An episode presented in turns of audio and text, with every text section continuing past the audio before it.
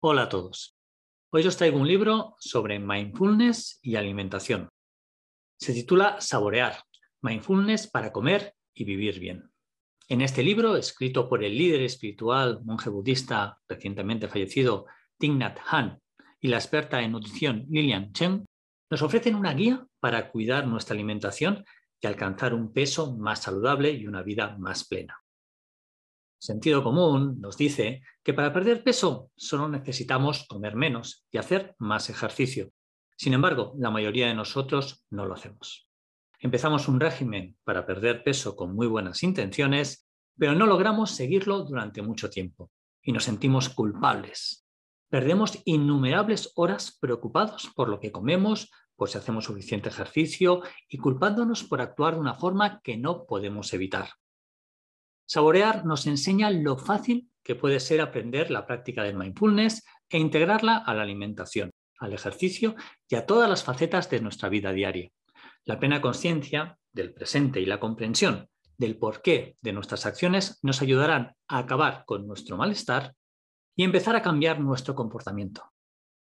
Este libro no solo nos guiará para alcanzar un peso saludable y el bienestar que buscamos, sino que también nos revela la riqueza de la vida que en cada momento está a nuestro alcance. Una de las partes del libro que más me gustan es cuando habla de honrar los alimentos. ¿Eso qué quiere decir? Quiere decir que cada vez que vayamos a comer tengamos unos pequeños pensamientos sobre cómo han llegado aquí estos alimentos que nos van a alimentar. Son como pequeñas meditaciones o como pequeños pensamientos, cinco en total, que dicen así. El primero, estos alimentos son el regalo de todo el universo, la tierra, el cielo, los numerosos seres vivos y mucho trabajo intenso y cariñoso. La segunda, comamos con atención plena y gratitud para merecer recibirlos.